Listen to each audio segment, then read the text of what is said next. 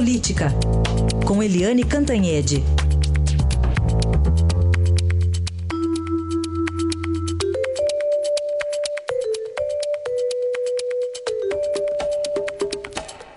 E o primeiro assunto, o dia do Fico por enquanto, né, Eliane? Bom dia. Bom dia, Heisen, bom dia, ouvintes. Pois é, né, depois da vitória por um ponto, né, por um voto no TSE, o presidente Michel Temer está indo à luta para, assim, com unhas e dentes para segurar o mandato. E ontem ele teve mais uma vitória, porque hora, hora, o PSDB continuou ficar onde estava, ou seja, em cima do muro. Isso era previsível, porque o PSDB tentou na semana passada fazer reunião para pular fora do governo, aí adiou, aí marcou para ontem, é, em cima da decisão do TSE existe uma pressão dos mais jovens para sair do governo, mas os mais uh, velhos, mais, enfim, experientes fazem uma pressão contrária para ficar no governo e o PSDB acabou ficando no governo por enquanto. Ou seja, enquanto não tem, enquanto ele não vira réu, enquanto não tem fato novo, enquanto não tem delação. E é assim que o PSDB continua sendo o partido mais importante da base é, do governo no Congresso Nacional. É, é, teve um troca-troca, sim, porque o PSDB fica agora sustentando Temer, mas com a garantia do PMDB de apoiar um candidato tucano em 2018, mas além do troca-troca, o que pesa mesmo é que o PSDB sabe que se sair do governo, o governo praticamente acaba.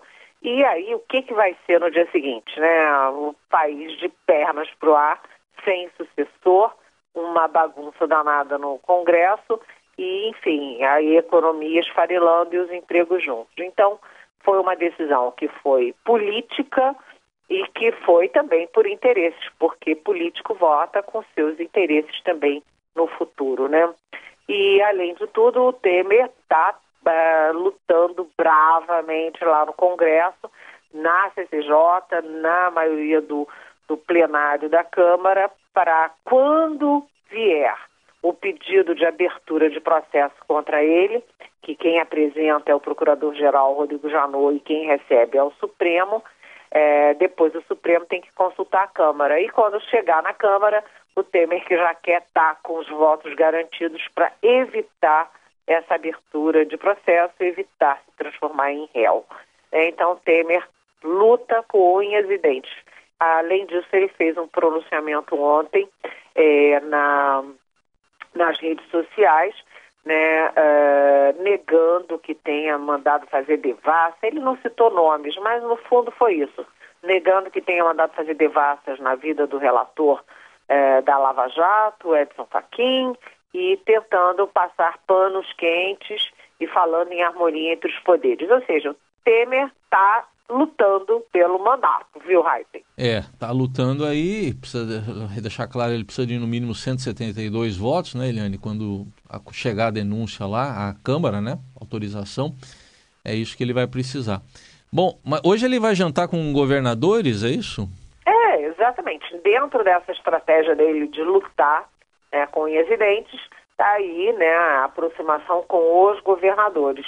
Dos 27 governadores, até ontem à noite, 14 tinham é, confirmado presença num jantar lá no Palácio do Alvorada.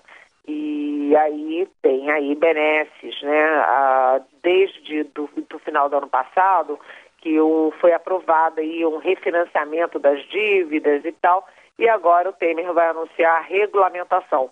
São 60 bilhões de dívidas dos estados, a gente sabe que os estados e os governadores estão todos com a faca no pescoço, então, isso é importante para eles.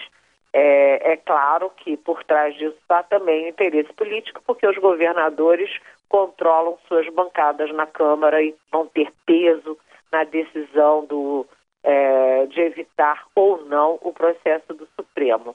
E além disso, além dos governadores, o Temer também analisa outras medidas de impacto popular é, tipo assim, a liberação do FGTS, que foi uma bela sacada do governo, eles estão pensando em mexer no imposto de renda, em aumentar o Bolsa Família, enfim, o Temer está atuando por baixo, por cima, no meio, na Câmara, na opinião pública, é tudo para não entregar de mão beijada o mandato. Agora, a gente sempre tem que lembrar aqui na nossa Rádio Eldorado que isso não é tudo, porque há outros fios desencapados nessa história, principalmente a possibilidade de delações de pessoas muito próximas a ele. Então, Temer luta, mas ainda uh, tem muita dificuldade, muito obstáculo pela frente, Heisen.